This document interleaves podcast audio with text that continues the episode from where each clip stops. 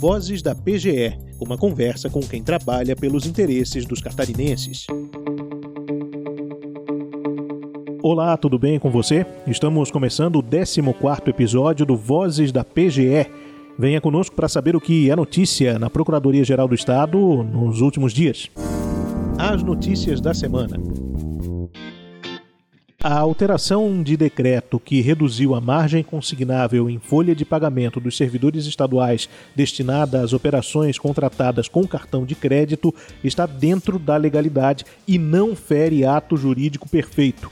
Esse foi o entendimento da Justiça ao apreciar o pedido de tutela de urgência e após manifestação da Procuradoria-Geral do Estado de Santa Catarina em ação com pedido de liminar movida por instituições bancárias que requeriam a consignação em folha de pagamento com base no antigo decreto. O novo texto promoveu uma limitação na margem consignável em folha de pagamento, reduzindo-a de 50% para 40% e prevendo que a margem adicional de 5% relativa às prestações de cartão de crédito sejam descontadas pelo período máximo de três meses, sendo interrompidas após esse tempo. A redação anterior possibilitava aos servidores o comprometimento de 50% da remuneração, isto é, 40% de empréstimos consignados somados aos 10% de cartão de crédito. Diante disso, instituições bancárias ajuizaram a ação questionando o novo decreto do Estado e pedindo que a Justiça concedesse liminar para que fosse continuada a consignação em folha de pagamento relativa às prestações de cartão de crédito dos servidores e os consequentes repasses aos bancos pelo Estado na forma prevista pela antiga regra.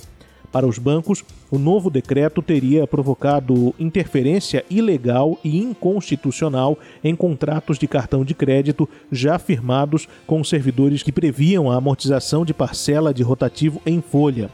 Para os autores, a mudança feriu um ato jurídico perfeito, pois eles acreditavam que a determinação antiga seria um ato que já se consumou, não podendo ser alterado. Para a procuradora do Estado, Fernanda Donadel da Silva, que atuou no caso, um dos argumentos que sustentaram a legalidade do decreto 781-2020 é o que coloca o Estado apenas como viabilizador do negócio. O Estado destacou que não estavam presentes nem a probabilidade do direito e nem o perigo da demora.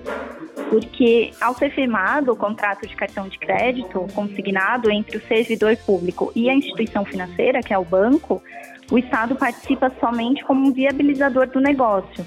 E essas faturas são descontadas mês a mês. Então, trata-se de um contrato que se renova mês a mês. Então, esse novo decreto não atingiu o ato jurídico perfeito e nem ofendeu nenhum direito do banco. Também o Estado afirmou que, por o banco contar com outros tipos de, de meios de cobrança, caso a inadimplência se verificasse, porque os bancos alegaram que poderia haver prejuízo, então não existe um prejuízo concreto, é um fato futuro, é um fato incerto.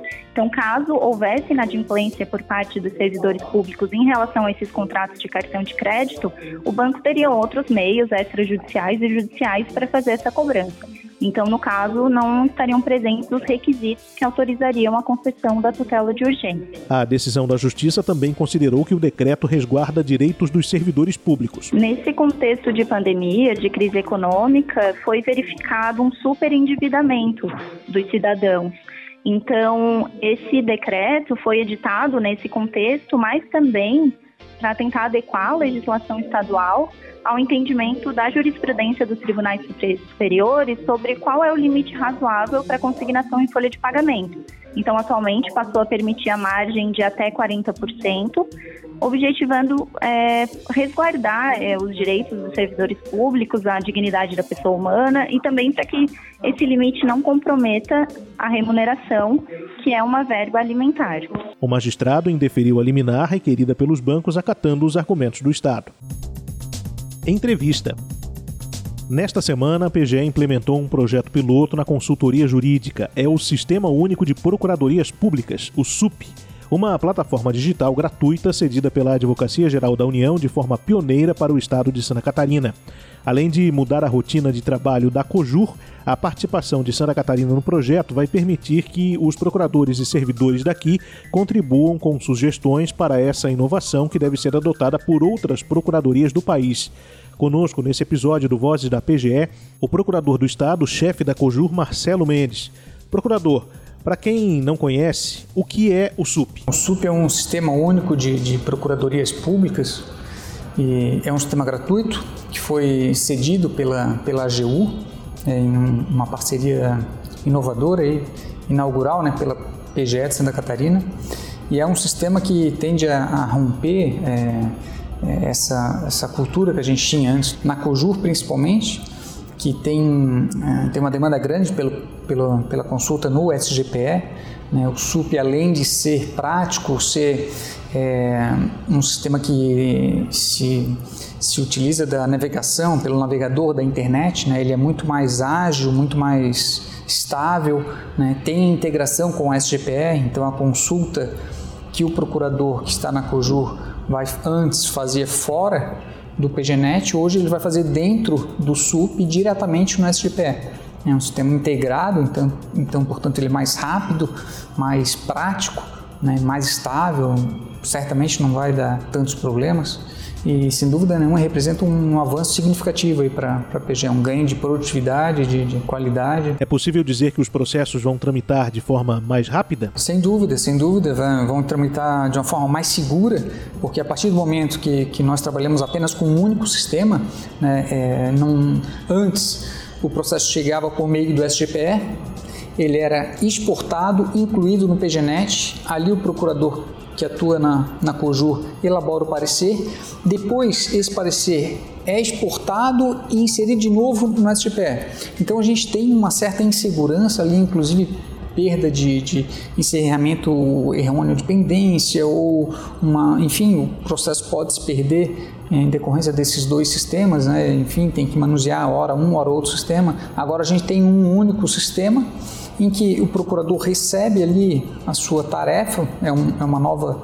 É, novo conceito do sistema, né? recebe ali a sua tarefa, encaminha para o procurador-chefe da COJUR e eu, por minha vez, encaminho para o gabinete. É importante destacar que as sugestões da PGE podem vir a ser implementadas em outros estados também, né? Sim, sim, com certeza, com certeza. A Procuradoria tem, tem agora um corpo próprio desenvolvendo o sistema, então a gente tem uma certa autonomia dele, embora os códigos-fontes é, sejam da, da, da AGU, né? mas nós podemos criar nossos próprios fluxos e de forma pioneira, realmente, a gente pode desenvolver um sistema próprio próprio para nós e que pode ser expandido para as outras PGS. Hum, isso, sem dúvida nenhuma, é uma inovação bem-vinda. Assim. Procurador do Estado, chefe da COJUR, Marcelo Mendes, conosco no Vozes da PGE.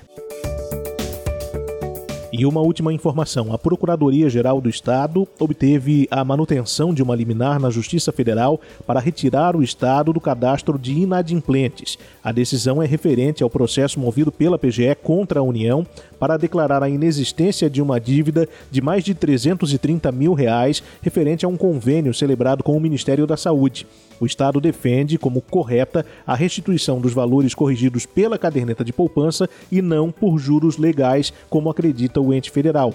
De acordo com o Procurador-Geral do Estado de Santa Catarina, Alisson de Bom de Souza, a inscrição do Estado como inadimplente é gravíssima e pode ter drásticos efeitos para a sociedade pois a medida impediria, por exemplo, a celebração de novos convênios, além de interferir no recebimento dos respectivos recursos para investimentos na área da saúde. Em 2004, a União Federal celebrou por meio do Ministério da Saúde um convênio com Santa Catarina, via pasta correspondente, com o objetivo de dar apoio técnico e financeiro para a construção de unidade de saúde. A ideia era fortalecer o SUS, porém, ao final da vigência do convênio, o Estado deveria restituir os valores transferidos acrescido de juros legais. Santa Catarina aplicou os recursos recebidos em conta poupança, que totalizou mais de 891 mil reais. Dessa forma, Santa Catarina devolveu os valores corrigidos pelo índice da caderneta de poupança, mas a União defendeu que o Estado deveria restituir a quantia de mais de 1 milhão e 200 mil reais, implicando numa diferença superior a 330 mil reais. A União inscreveu Santa Catarina como inadimplente no cadastro único de convênio, impedindo que o Estado celebrasse novos convênios e, consequentemente, não pudesse fazer novos investimentos na área da saúde. Nos autos, a PGE defendeu que, devido à edição de medida provisória, é perfeitamente aplicável a tese de que o índice de correção monetária deve ser feita com base na caderneta de poupança. A liminar foi concedida ao Estado, que foi retirado do cadastro de inadimplentes. O 14 episódio do Vozes da PGE fica por aqui. Nós voltaremos a conversar na semana que vem. Um abraço para você e até lá. O Vozes da PGE é uma produção da Assessoria de Comunicação da Procuradoria-Geral do Estado de Santa Catarina. Fale conosco pelo e-mail comunicação@pge.sc.gov.br.